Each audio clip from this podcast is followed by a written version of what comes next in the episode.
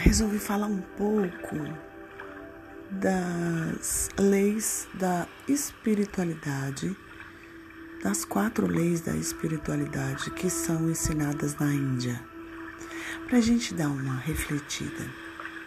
A primeira lei diz: a pessoa que vem é a pessoa certa. Ninguém entra em nossas vidas por acaso. Todas as pessoas ao nosso redor interagindo conosco têm algo para nos fazer aprender e evoluir em cada situação. A segunda lei diz: aconteceu a única coisa que poderia ter acontecido.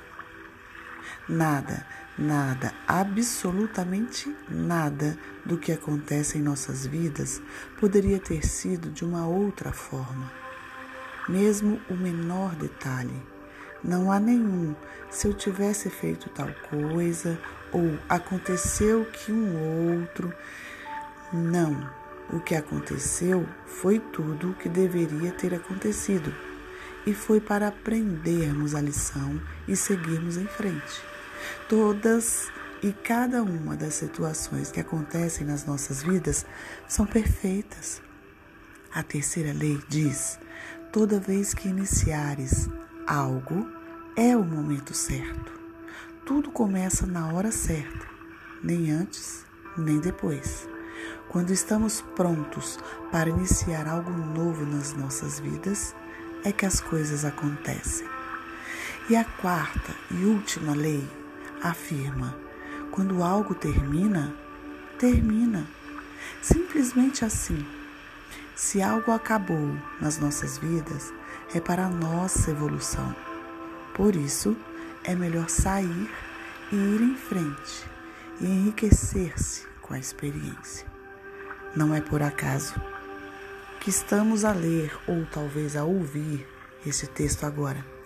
Se ele veio à nossa vida hoje, é porque estamos preparados para enfrentar ou entender que nenhum floco de neve cai no lugar errado. Saber não é tudo, é necessário fazer. E para bem fazer, homem algum dispensará a calma e a serenidade imprescindíveis ao êxito, nem desdenhará a cooperação, que é a companheira direta do amor.